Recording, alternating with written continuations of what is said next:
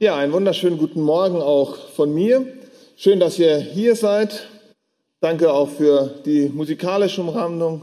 Danke für die Moderation. Ja, dass wir hineingenommen sind in diesen Gottesdienst. Und heute ist ja auch ein besonderer Gottesdienst. Heute ist auch ein besonderer Tag. Heute ist Pfingsten. Und Pfingsten ist ja für die Gemeinde die Geburtsstunde. Und wenn man heute in den Straßen hineingeht und mal den Menschen fragt, was ist Pfingsten? Ich habe das mal gemacht, schon vor längerer Zeit, auch in meiner ähm, Zeit, als ich ähm, Gemeinde, also als ich Jugendpastor in Bayern war.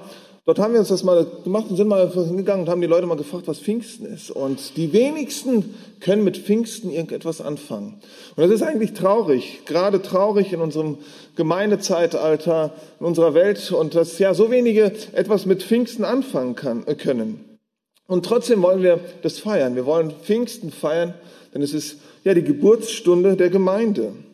Denn an diesem Tag hat Gott oder hat Jesus auch sein Versprechen erfüllt, den Heiligen Geist auf diese Erde zu senden. Schaut mal rein, Johannes 16, Vers 7. Johannes 16, Vers 7. Jesus ist mit seinen Jüngern unterwegs und er spricht mit seinen Jüngern. Und dort sagt er ihnen dann in Johannes 16, Vers 7, aber ich sage euch die Wahrheit. Es ist gut für euch, dass ich hingehe. Denn wenn ich nicht hingehe, so kommt der Beistand nicht zu euch. Wenn ich aber hingegangen bin, will ich ihn zu euch senden.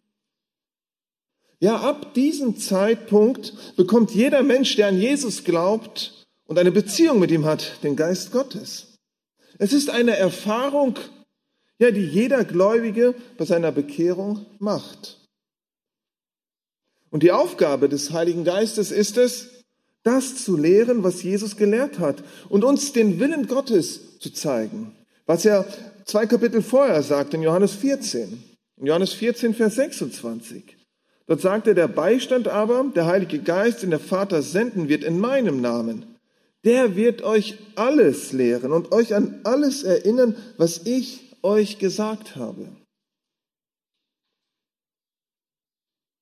Ich denke, diese Begebenheit ist jedem von uns hier im Raum bekannt. Uns ist bekannt, was Pfingsten für einen Stellenwert für uns als Gemeinde hat. Aber ist uns auch bekannt, was Pfingsten bedeutet, was das, der Begriff Pfingsten bedeutet? Im Grundtext steht hier der Begriff Pentekoste. Und das bedeutet der 50. Tag der 50. Tag. Denn das Wunder von Pfingsten geschah am 50. Tag nach Ostern. Doch heute soll es in der Predigt nicht um den 50. Tag gehen, sondern es soll um Psalm 50 gehen. Um Psalm 50. Und was will dieser Psalm uns heute Morgen hier als Gemeinde Jesu sagen? Ja, wir haben den Heiligen Geist und das ist das Beste. Und das ist das Beste, was uns passieren konnte. Es ist das Beste, was uns passieren könnte, denn der Heilige Geist, er hilft uns in jeder Lebenssituation unseres Lebens. Er gibt uns Kraft. Er, ja, rüstet uns aus mit Weisheit, richtige Entscheidungen zu treffen. Wir haben heute Morgen gebetet hier für Rimon, dass er die richtige Entscheidung getroffen hat. Der Heilige Geist hilft uns da. Er hilft uns da, wenn wir auf ihn uns verlassen, dass wir nicht falsche Entscheidungen treffen. Er gibt uns das, was wir in ja, all unseren Lebenssituationen brauchen. Und beim Lesen von Psalm 50, hier ist mir neu bewusst geworden, dass wir Christen, dass wir Kinder Gottes gewisse Elemente in unserem Leben haben, die all unser Leben so durchziehen, die wir in allen unseren Leben wiederfinden. Und deshalb habe ich diese Predigt überschrieben mit den Worten, die drei Grundlinien des Lebens. Die drei Grundlinien des Lebens. Ja, und beim Lesen sind mir so drei Dinge bewusst geworden, neu bewusst geworden, die ich in meinem Leben sehe, aber die ich denke auch du in deinem Leben, ja vielleicht heute Morgen vielleicht neu siehst, vielleicht auch gerade siehst in der Situation, in der du steckst. Und das Erste, was mir auffiel, ist erstens das Schöne und Herrliche. Das Schöne und Herrliche. Ja, an diesem Punkt möchte ich eigentlich stehen bleiben und auch die Predigt beenden. Das Schöne im Leben ist doch das, was uns am besten gefällt. Ich glaube, keiner würde lieber sagen, ja, nein, ich mag lieber leiden. Ich mag lieber leiden für die Sache des Herrn. Komm, sei ehrlich. Das Schöne wollen wir erleben. Das Aufregende, das Spannende. Das Gute. Was ist denn das Schöne in Psalm 50? In Vers 1 heißt es am Ende vom Aufgang der Sonne bis zu ihrem Niedergang. Und wenn man vom Sonnenaufgang und Sonnenniedergang liest, da fällt einem sofort Sonnenaufgänge, Sonnenuntergänge auf. Wer hat sich schon mal die Zeit genommen und sich Sonnenuntergänge und Sonnenaufgänge so mal angeschaut? Das ist besser als jedes Farbenspiel von berühmten Malern wie Renoir oder Chagall. Diese Einzigartigkeit ist im wahrsten Sinne des Wortes herrlich. Und es ist mit nichts zu überbieten. Ich weiß noch in meiner Zeit als Zivi, die ersten Wochen, ich habe meinen Zivildienst am Starnberger See bei Wort des Lebens gemacht. Wow. Ich musste immer zum Essen so 400, 500 Meter laufen, am See entlang. Morgens ging man los, Sonnenaufgang. Ein Traum. Am Anfang hat man noch immer seine Digitalkamera mitgenommen. Damals die Handys waren noch nicht so gut, dass sie gute Fotos gemacht haben. Also hat man noch eine Digitalkamera gehabt, so eine kleine. Und man hat jeden Sonnenaufgang, jeden Sonnenuntergang fotografiert. Ich habe Daten von Sonnenuntergängen und Sonnenaufgängen, weil es einfach wunderschön war und man gesagt hat, das muss ich festhalten. Und irgendwann hat man sich gesagt, nee, diese Schönheit das muss man im inneren Auge festhalten. Oder hier im Bibelcenter, ab und zu, gerade im Herbst, die Sonnenuntergänge, wenn man hier so, so kurz vor Feierabend, die Sonne geht unter, so Richtung Ennepetal, man schaut runter und denkt, wow. So die eine oder andere, ja, Spruchkarte von Johannes ist hier entstanden mit unserem Sonnenuntergang. Herrlich. Einfach nur schön. Doch wenn der Psalmist von Schönheit spricht, dann sieht er und denkt hier nicht an Sonnenuntergänge oder Sonnenaufgänge. Nein, er denkt an etwas viel Schöneres und er sagt auch, woher diese Schönheit kommt. Und zwar aus Zion. Psalm 50, Vers 2. Der Wohnstätte Gottes, denn dort heißt es, aus Zion der Schönheit Vollendung erscheint Gott im Lichtglanz. Da erscheint Gott im wahren Lichtglanz. Wenn wir den Herrn Jesus in unserem Leben einladen, der ja in Zion auf Golgatha sein Leben für dich und mich gegeben hat, dann werden wir mit diesem wahren Lebenslicht erfüllt. Denn in Johannes 8, Vers 12, Johannes 8, Vers 12, dort heißt es, nun redet Jesus wieder zu ihnen und sprach, ich bin das Licht der Welt. Wer mir nachfolgt, wird nicht in der Finsternis wandeln, sondern er wird das Licht des Lebens haben. Das ist der Zeitpunkt in deinem und meinem Leben gewesen, wo es erst so richtig losging. Das ist der Zeitpunkt, wo unser Leben eine ganz neue Note bekommen hat, wo unser Leben in einem ganz neuen Licht erstrahlt. Das Schöne ist auch, was uns hier im Psalm deutlich wird, dass Gott, der Schöpfer, mit uns redet. Denn wie heißt es in Psalm 50, Vers 1? Dort heißt es, der Mächtige, Gott, der Herr, er redet und ruft die Erde. Der Mächtige, der Schöpfer, Gott, der Herr, er redet und ruft die Erde. Oder in Vers 3, wo es heißt, unser Gott kommt und er schweigt nicht. Dieser Herr aller Herren tritt mit uns in Kommunikation. Gott, der alles kennt, dem alles gehört. Schaut mal rein, die Verse 10 bis 12, wo es heißt, ich, äh, Vers 10, denn mir gehören alle Tiere des Waldes, das Vier auf tausend Bergen. Ich kenne alle Vögel auf den Bergen und was sich auf der Erde regt, ist mir bekannt. Wenn ich hungrig wäre, so würde ich es dir nicht sagen, denn mir gehört der Erdenkreis und was in ihm, was ihm erfüllt. Dieser Gott, dem alles gehört, der alles kennt, Er spricht mit dir und mir.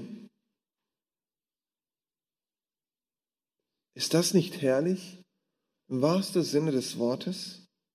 Ist das nicht etwas Unglaubliches? Ich denke, manchmal geht uns dieses verloren. Dieser große Gott, der uns gemacht hat, er redet mit uns. Er redet mit uns. Und als ich so über diesen Gedanken nachdachte, dachte ich, hm, wir Menschen, wir sind uns manchmal zu fein, um mit anderen zu reden. Und ich dachte so, ich komme, ich habe in der Wirtschaft gelernt, habe meinen Beruf gemacht zum Mechatroniker, habe eine Zeit lang in der Wirtschaft gearbeitet und da dachte ich so, ein hochrangiger Manager, der würde niemals mit einem kleinen Arbeiter aus der Produktion sich die Zeit nehmen und darunter gehen und sagen, oh, ich halte mein Pläuschen mit dir, trink mal einen Kaffee zusammen. Nein, er sieht seine Zeit viel zu kostbar. Und im Gegensatz dazu ist dieser große Gott, der mit uns redet, der sich Zeit für uns nimmt. Wir sind ihm wichtig und das zeigt er uns auch. Der Herr gibt uns immer ja wieder im Leben diese Zeiten, wo wir Herrliches und Gutes erleben dürfen. Wenn zum Beispiel Probleme gelöst werden, wenn Heilung von Krankheit stattfindet, wenn wir Kraft bekommen und Weisheit für manche Situationen, Hochzeit, wenn Kinder geboren werden, das Treffen von, von äh, wieder nach langer Zeit mit einer lieben Person, wenn Versöhnung geschieht, wenn wir ermutigt werden. Als wir gestern mit den Jungs da den Hof machten und dann so am Ende unserer Arbeitszeit unsere, unsere Arbeit anschauten, da hat uns das mit Freude erfüllt, weil diese Buckellandschaft ist zum Teil verschwunden. Wir haben einiges an Schotter bewegen können. Es hat geklappt, es hat funktioniert. Und am Ende des Tages war dieses schöne Bild und wir konnten uns einfach darüber freuen. Und einer der Schüler sagte, es ist schön, wenn Gott Gelingen schenkt. Es ist schön, wenn Gott Gelingen schenkt und die Arbeit einfach funktioniert. Und das sind so Momente in unserem Leben, wo wir Herrliches und Gutes erleben. Es ist auch herrlich, Dinge zu erleben oder auch wenn Situationen und Gelegenheiten geführt, wenn Gott sie führt und leitet. Und auch in meinem Leben durfte ich immer wieder zurückschauen und sehen, wie Gott in meinem Leben geführt hat. Wie er mich in den Dienst berufen hat, wo ich einen, ja, in meinen Augen einen hohen Lebensstandard aufgeben musste. Ich hatte einen festen Job, gutes Geld verdient und Gott hat gesagt, hey, Bibelschule ist dran. Und ich durfte das aufgeben und durfte erleben, wie Gott in der ganzen Zeit, in der ganzen Dienstzeit immer wieder die Opfer, die ich für ihn gebe, um ein vielfältiges mich wieder reich beschenkt, es zurückgibt. Und das auf unterschiedliche Art und Weise, nicht nur im materiellen, sondern auch im persönlichen, im geistlichen. Und es ist einfach schön zu sehen und es ist herrlich, das auch immer wieder sich vor Augen zu führen. Immer wieder darf ich erleben, wie Gott mich oder auch uns als Familie beschenkt. Ja, auch die Gemeinde hat er herrlich gemacht und sich diesen Erlösungsplan einfach herrlich erdacht. Schaut mal rein in Epheser 5, Vers 27, was Gott über die Gemeinde sagt. Epheser 5, Vers 27.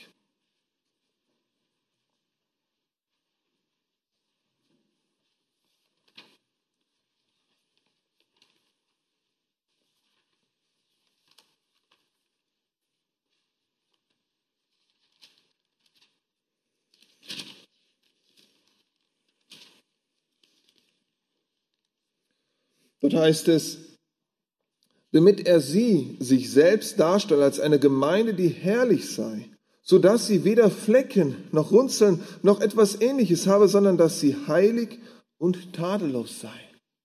Gott hat sich uns als Gemeinde als heilig und tadellos gezeigt. Wir dürfen wissen, dass der Vater im Himmel uns mit hineingenommen hat in das Erlösungswerk. Die Gemeinde ist Teil davon geworden und somit jeder einzelne von uns.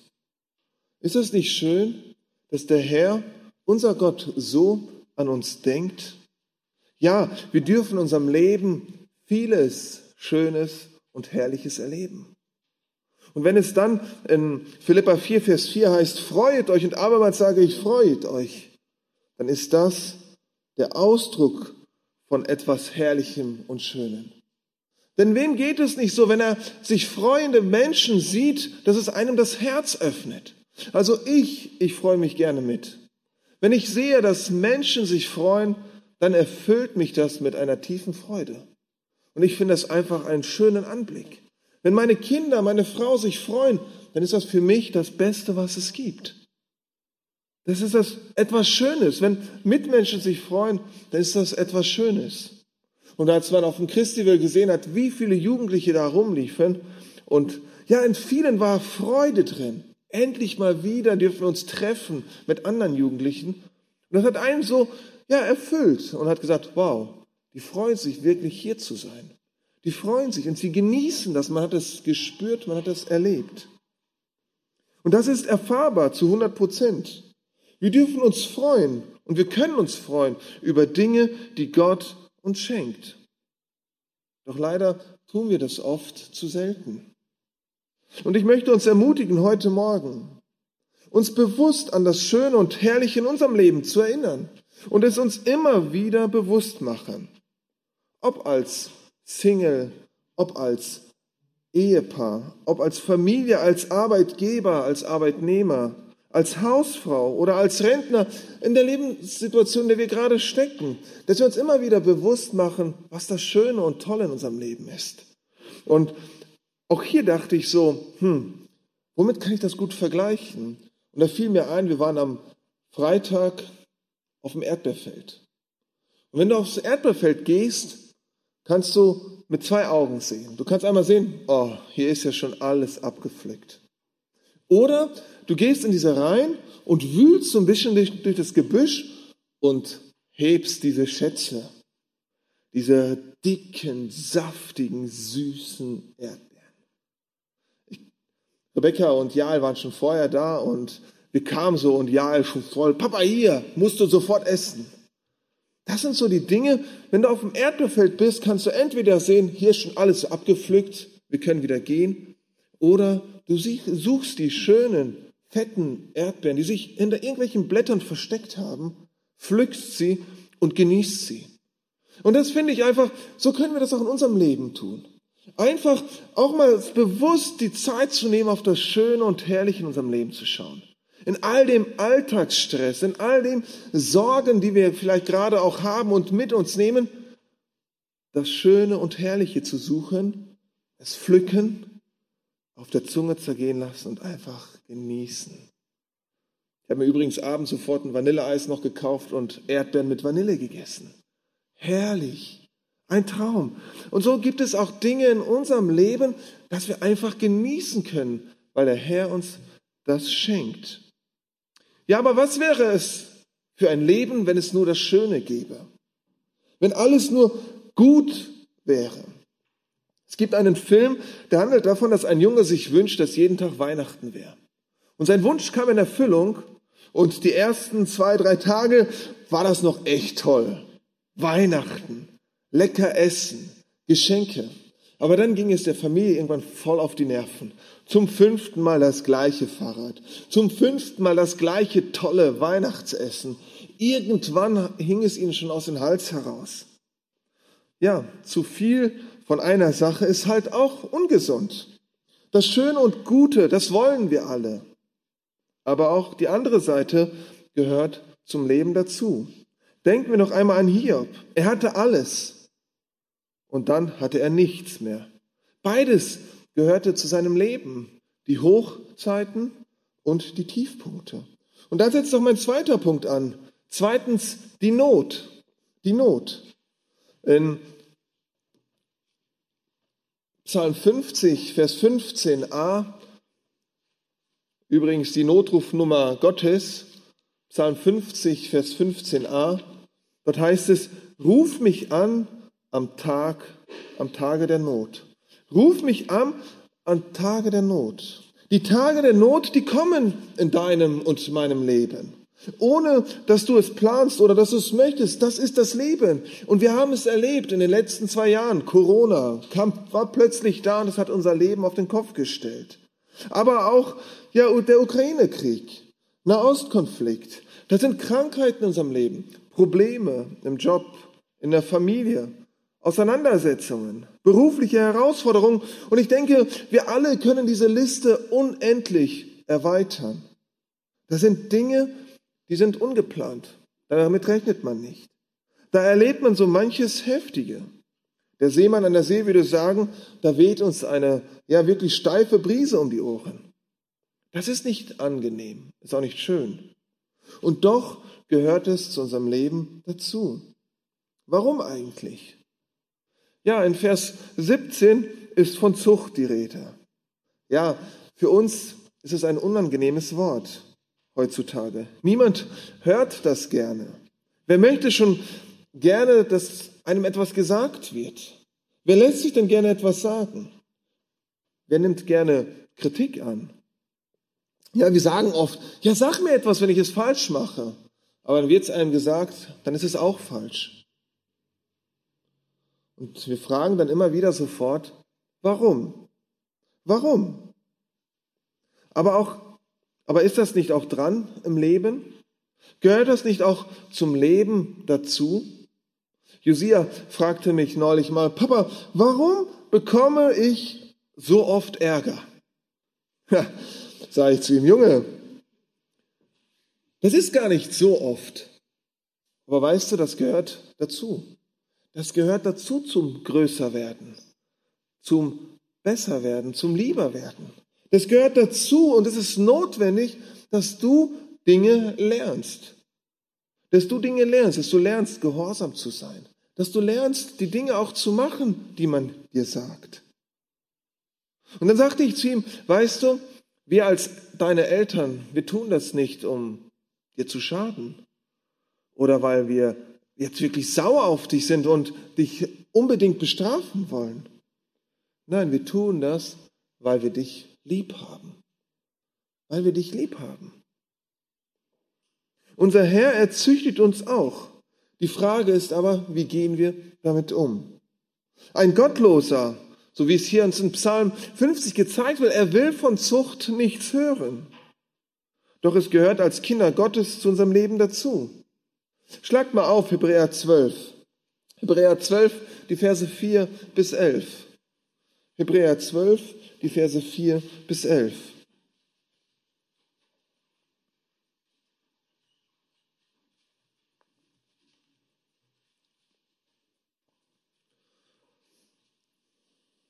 Dort heißt es, ihr habt noch nicht bis aufs Blut widerstanden im Kampf gegen die Sünde und habt das Trostwort vergessen, das zu euch als Söhne spricht. Mein Sohn, achte nicht gering die Züchtigung des Herrn und verzage nicht, wenn du von ihm zurechtgewiesen wirst. Denn wen der Herr lieb hat, den züchtigt er. Und er schlägt jeden Sohn, den er annimmt.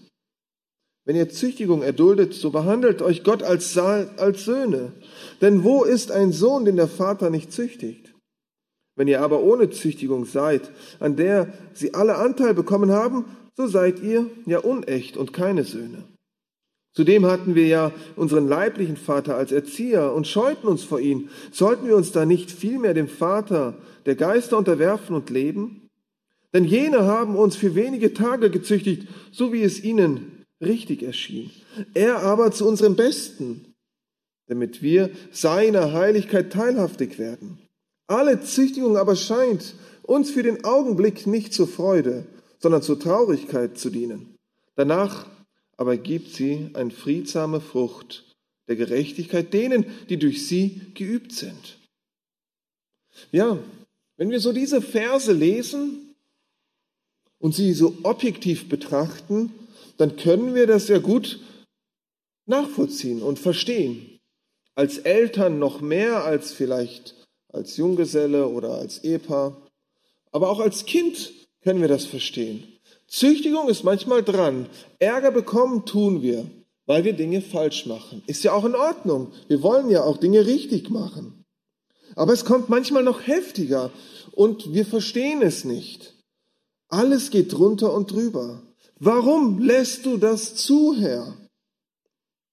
Zum Beispiel unsere Vermieter unten fragen sich gerade auch, stellen sich die Frage, warum müssen wir unseren Schwiegersohn beerdigen? Ja, sie haben keinen Halt in Gott. Sie haben keinen Halt in Jesus, weil sie keine Beziehung zu ihm haben. Und trotzdem ist es da, aber auch genau in unserem Leben als Kinder Gottes gibt es immer wieder und wird es auch Momente geben, wo es uns richtig dreckig geht. Wo wir fragen werden, warum Herr? Warum passieren mir diese Dinge? Warum muss gerade ich das erleben? Es gab auch in meinem Leben immer wieder Situationen, mit denen ich wirklich schwer zu kämpfen hatte. Dass ich mich immer wieder fragte, warum Herr? Warum? Wozu ist das in meinem Leben notwendig? Warum muss ich diese Erfahrung machen? Das mir doch, könnte mir doch auch erspart bleiben. Damals in Bayern im Gemeindedienst, ich war gerne Jugendpastor, ich hatte Freude, mit Jugendlichen zu arbeiten. Und dann war die Zeit auf einmal zu Ende. Und auf keine schöne Art und Weise. Und ich fragte mich, warum? Ich fragte mich, warum? Ist das richtig, so zu fragen? Nein, eigentlich nicht. Aber es ist menschlich. Es ist menschlich. Wir wollen eine Begründung haben für die Dinge, die uns passieren. Es bleiben uns Anfechtungen und Probleme in unserem Leben nicht erspart, nur weil wir Christen sind. Hiob sagte in Hiob 5, Vers 17, siehe wohl dem Menschen, den Gott zurechtweist, darum verwirf die Züchtigung des Allmächtigen nicht. Siehe wohl dem Menschen, den Gott zurechtweist. Ja, Gott möchte uns an vielen Dingen etwas lehren mit unseren, mit den schweren Situationen, mit den Schwierigkeiten.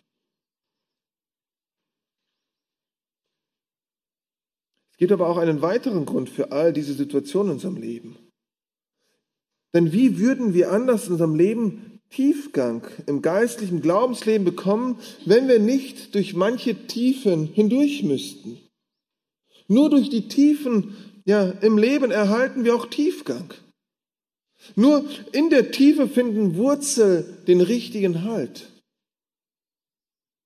Wir haben schon gelesen in Hebräer 12, Vers 11, wo es heißt, alle Züchtigung aber scheint uns für den Augenblick nicht zur Freude, sondern zur Traurigkeit zu dienen. Danach aber gibt sie eine friedsame Frucht der Gerechtigkeit denen, die durch sie geübt sind. Ja, Erfahrungen sammeln wir nur durch solche besonderen, um nicht zu sagen harte und schwere Prüfungen. Das wird auch darin deutlich, dass gerade auch in Verfolgung Gemeinden wachsen, gewachsen sind und am stärksten gewachsen sind. Gerade in diesen Zeiten haben Menschen sich nach Gott ausgestreckt. Heute erleben wir zwar keine Verfolgung, und doch erleben wir Tage der Not und der Verzweiflung, und das nicht zu knapp. Gerade im Dienst bleibt es nicht aus. Denken wir doch an die Männer Gottes, Mose, Josef, Elia, David, Daniel, Petrus oder Paulus und viele andere. Und nicht nur bei den Männern Gottes, auch in deinem und meinem Dienst. In deinem und meinem Alltag erleben wir Notzeiten. Zeiten, ja, des absoluten Nicht mehr Könnens. Ich kann nicht mehr. Herr, warum? Da ist vielleicht Krankheit. Da ist vielleicht eine Diagnose, die uns den Boden unter den Füßen zerreißt. Wir fragen uns, und sind vielleicht an einem Punkt, wo wir sagen, ich kann nicht mehr. Zeiten, die uns nicht gefallen. Und gerade die Zeit der Not soll uns bewegen, dass wir uns zu Jesus ausstrecken. Denn wie heißt es in Psalm 50, Vers 15?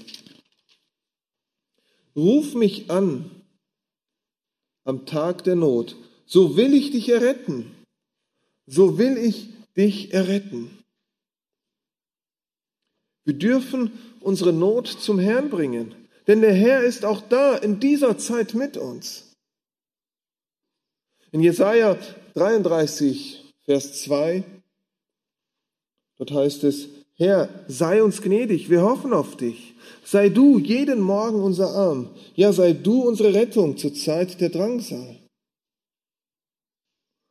ja, in Zeiten der Not, da erleben wir auf eine ganz besondere Art und Weise, wie der Herr zu uns spricht. Und das tut er auf ganz unterschiedliche Art. Ob durch einen Bibelvers, durch Menschen, die uns vielleicht einen ja, guten Spruch weitergeben, einen ermutigenden Spruch weitergeben. Aber auch durch Lieder, die wir singen oder Begebenheiten, die ja uns wirklich gerade in dem Moment zeigen, hier spricht Jesus mit uns. Hier spricht unser Gott mit uns. Ein Leben im Glauben heißt auch Spannungen auszuhalten und zu ertragen. Und ja, das Wort tragen steht darin. Spannungen zwischen Kindern und Eltern, Spannungen in der Ehe, Spannungen unter Freunden. Das sind Krisenzeiten. Und Krise kommt auch vom griechischen Krisis und bedeutet so viel wie wählen oder Wendepunkt entscheiden. Ja, wer in der Krise ist, muss sich neu entscheiden. Aber nicht unbedingt für etwas Neues. Nein, in Krisen und Notzeiten sind auch Chancen drin versteckt, neu seine Verbindung zum Herrn zu überprüfen und ja, in der Nähe und noch näher ihn zu erleben. In Krisen und Notzeiten sind auch Chancen, neu seine Verbindung zum Herrn zu überprüfen und ihn noch näher zu erleben. Und da sind Gebete oft die einzige, das einzige Halteseil in diesen Krisen und Spannungszeiten, die wir haben. Das Rufen zu dem Vater im Himmel. Rufe mich an in deiner Not. Als mein Papa die Diagnose Krebs bekam, telefonierte ich mit ihm und sagte ihm, dass wir im Bibelcenter als Mitarbeiter für ihn beten. Da sagte mein Papa zu mir, Eugen, danke, danke, denn das ist das Einzige, was mir Halt gibt. Das ist das Einzige, was mir Sicherheit gibt und was mich ruhig macht. Ja, das hat auch mich ruhig gemacht. Der Herr weiß, was richtig ist. Und Papa sagte, ich weiß nicht, warum das gerade kommt. Er ist gerade in Rente, im Ruhestand und dann diese Diagnose. Aber er sagt, unser Herr, er weiß, was das Richtige ist. Und natürlich die Gewissheit, der Herr erhört Gebet, auch in absoluter Krise und zur richtigen Zeit, das macht uns ruhig. Ich sagte gerade schon, in Psalm 50, Vers 15 heißt es, nach dem Rufe mich an in der Not, da heißt es, so will ich dich erretten. Ja, auch die dunklen Seiten und schwierigen Tage gehören zu unserem Leben dazu. In diesen Zeiten richtet der Herr uns wieder ganz neu auf ihn aus. Der Blick eines Daniels in der Löwengrube ging nur noch ganz, ganz oben. Woanders wollte er nicht hinsehen, nur auf Gott, seinen Erretter. Egal, was du gerade durchmachst, wo du gerade durchgehst, blick auf den Herrn. Ob Alltagstief, ob Finanzkrise, ob ja, Frust, ob Ehekrach, ob Schwierigkeiten im Job oder auch andere, eventuell größere oder auch kleinere Dinge, schau auf Jesus. Schau auf Gott, rufe ihn an. Wende dich an ihn mit deinen Dingen, mit den Dingen, die dich beschäftigen, die dich herausfordern, die dich, ja, dir Sorge bereiten, die dir Not machen. Not gehört zu unserem Leben, wie auch zum Leben es bei Hiob war. Und in dieser Not aber auch den Blick für den Herrn zu haben. Und dann auch, und das ist mein dritter Punkt heute Morgen, den ich in Psalm 50 gefunden habe, dann folgt der Dank. Drittens, der Dank. Dort heißt es dann in, Vers, in Psalm 50, Vers 23, wer dankt, äh, wer dankt, der Opf, wer Dank opfert, der ehrt mich. Wer Dank opfert, der ehrt mich. Wir geben Gott die Ehre, indem wir ihn für alles danken. Wie oft liest man ja, den folgenden Vers, gerade auch wenn es einem nicht gut geht und wenn man schwere Dinge erlebt hat. Römer 8, 28. Wir wissen aber, dass allen denen, die Gott lieben, alle Dinge zum Besten dienen. Das sagt man oft so leicht. Das sagt man oft auch zu sich selbst so leicht. Ja, das dient zu meinem Besten. aber das wirklich zu leben ist gar nicht so einfach. Dem Herrn Danke sagen für die Dinge, die nach menschlichem Ermessen eher negativ sind, Sorge, Probleme, Krankheit, ist nicht einfach. Es fordert uns heraus. Leid und sogar Not sind da in unserem Leben. Und trotzdem sollen wir danken. Im Psalm 50, Vers 14 heißt es, opfere Gott Dank und erfülle im Höchsten dein Gelübde. Wer in der Not noch dankt, das ist Dankopfern. In der Not dankbar zu sein. Ja, loben und danken will gelernt sein. In Psalm 119, Vers 164 Dort heißt es, ich lobe dich siebenmal am Tag wegen der Bestimmungen deiner Gerechtigkeit. Ich lobe dich siebenmal am Tag. Der Psalmist sagt hier, Herr, ich lobe dich, ich danke dir für alle meine Lebenssituationen. Und im Neuen Testament steigert der Herr das nochmal und sagt uns was? Schaut mal rein, Epheser 5, Vers 20. Epheser 5, Vers 20. Dort heißt es,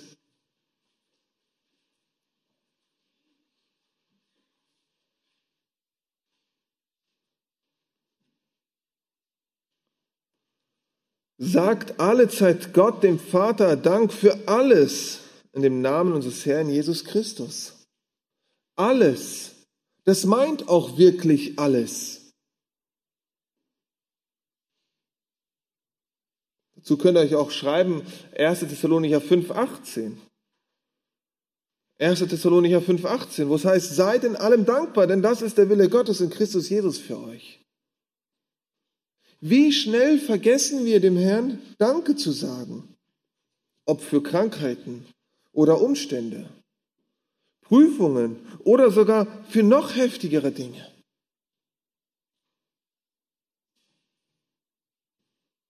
Wir haben als Familie schon so einige Dinge auch erlebt und ja auch einige OPs durchgemacht in unserer Familie, wo ich persönlich dachte, wow,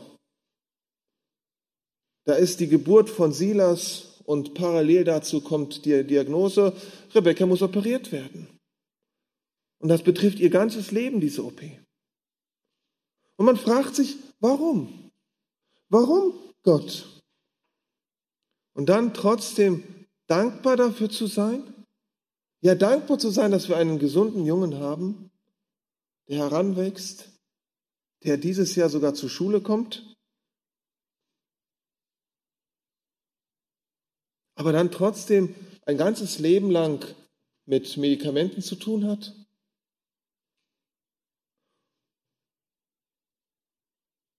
Wie schnell vergessen wir, Gott Danke zu sagen?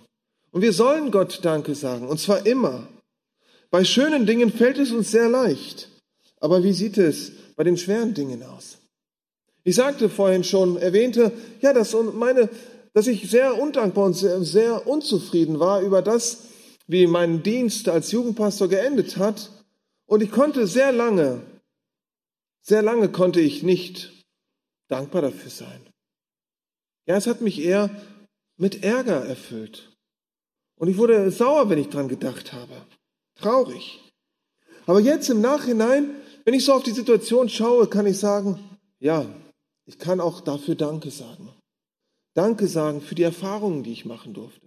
Auch wenn sie nicht schön sind, gewesen sind in dem Moment. Auch wenn sie ja uns als Ehepaar, uns als Familie sehr herausgefordert haben, so können wir Gott Danke sagen. Wir haben Dinge lernen dürfen. Wir haben Dinge lernen dürfen, auch für unser Leben jetzt. Vielleicht auf manche Dinge anders zu schauen, manche Dinge anders zu sehen. Und zu sehen, der Herr weiß, warum es geschieht. Er hat seine Hand über unser Leben. Ich darf oder wir dürfen unsere Erfahrungen weitergeben. An junge Bibelschüler, die in den Gemeindedienst gehen, sagen können, hey, wenn du in den Dienst gehst, dann achte darauf. Trag Sorge dafür. Rede über Dinge. Klär Sachen sofort am Anfang. Und da ist vieles, was ich einfach mitnehmen darf aus dieser schweren Zeit in dem Moment. und mitnehmen darf und sehen darf, auch da hat der Herr geholfen und er, es durfte mir zum Segen sein. Und das bedeutet dann auch, damit Gott zu ehren. Ja, in Vers 23 heißt es, wer dankt Opfer, wer Dankopfer, der ehrt mich. Wir ehren unseren Herrn damit, wenn wir auch in den schweren Zeiten dankbar sind. Also lasst uns damit anfangen, dem Herrn zu danken. Und lasst uns das tun, so wie in der Situation von Josaphat, der vor einer Begegnung stand mit einem großen Kriegsherr und er betete zu Gott und sagte, Herr, du siehst dieses Kriegsherr, das ist viel größer und wir haben keine Chance. Und Gott sagt zu ihm, lass das mal meine Sorgen sein. Es ist mein Kampf. Und Josaphat, er nahm das Volk Israel, die Leviten, und sie lobten Gott und priesen Gott noch bevor der Kampf losging.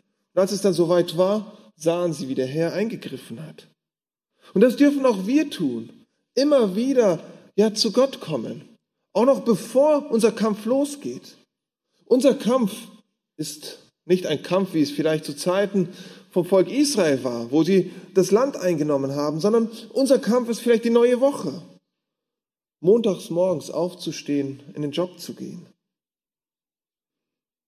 Vielleicht ist unser Kampf unsere Familie, Kindererziehung, Ehepartner. Das vor Gott zu legen und ihm dankbar sein dafür und ihn loben und preisen in dem Wissen, es ist sein Kampf. Wenn wir es ihm abgeben, kämpft er für uns. Lasst uns ganz entgegengesetzt zu dem Trend, der heute herrscht, wieder neu lernen, Danke zu sagen. Es ist heute oft so vieles einfach selbstverständlich geworden. Aber lasst uns dankbar zu sein, denn damit ehren wir Gott dem Herrn. Ist uns das klar? Ist uns das klar, wenn wir nicht dankbar sind, geben wir Gott keine Ehre? Ja, die richtige Dankbarkeit ist das Geheimnis für Zufriedenheit in unserem Leben. Und in Vers 23b heißt es dann in Psalm 50, und wer seinen Weg recht ausrichtet, dem zeige ich das Heil Gottes. Ja, was für eine Verheißung liegt gerade auf der Dankbarkeit in unserem Leben? Wir werden Gottes Wirken in unserem Leben ganz bewusst erleben. Unser Denken wird total verändert. Die Dinge in unserem Leben leuchten in einem ganz neuen Licht. Ja, in einem Sprichwort heißt es, Danken schützt vor Wanken. Ja, ich denke, jeder, der ein dankbares Herz hat, kann dies bestätigen. Wer dankbar ist, der wankt nicht, weil er in allem sieht, der Herr hält seine Hand darüber. Ich möchte noch mal kurz zum Schluss zusammenfassen. Wir haben drei Lebensgrundelemente uns angeschaut. Das Schöne und Herrliche, die Not und den Dank. Beherzigen wir es doch, dass der Herr Jesus uns Herrliches geben will. Auch wenn wieder schwierige Dinge in unserem Leben kommen werden, so sollen wir trotzdem danken und ein dankbares Herz behalten für alles, was der Herr uns gibt. Der Herr erkennt das Maß, was wir brauchen und was gut für uns ist. Vertrauen wir ihm. Er weiß, was richtig für uns ist. Heute Morgen und auch in Zukunft. Lasst uns anfangen, diesen Psalm in unserem Leben umzusetzen umzusetzen. Das Schöne und Herrliche genießen, die Not sehen, aber auch den Dank zu opfern und unseren Herrn zu ehren. Amen.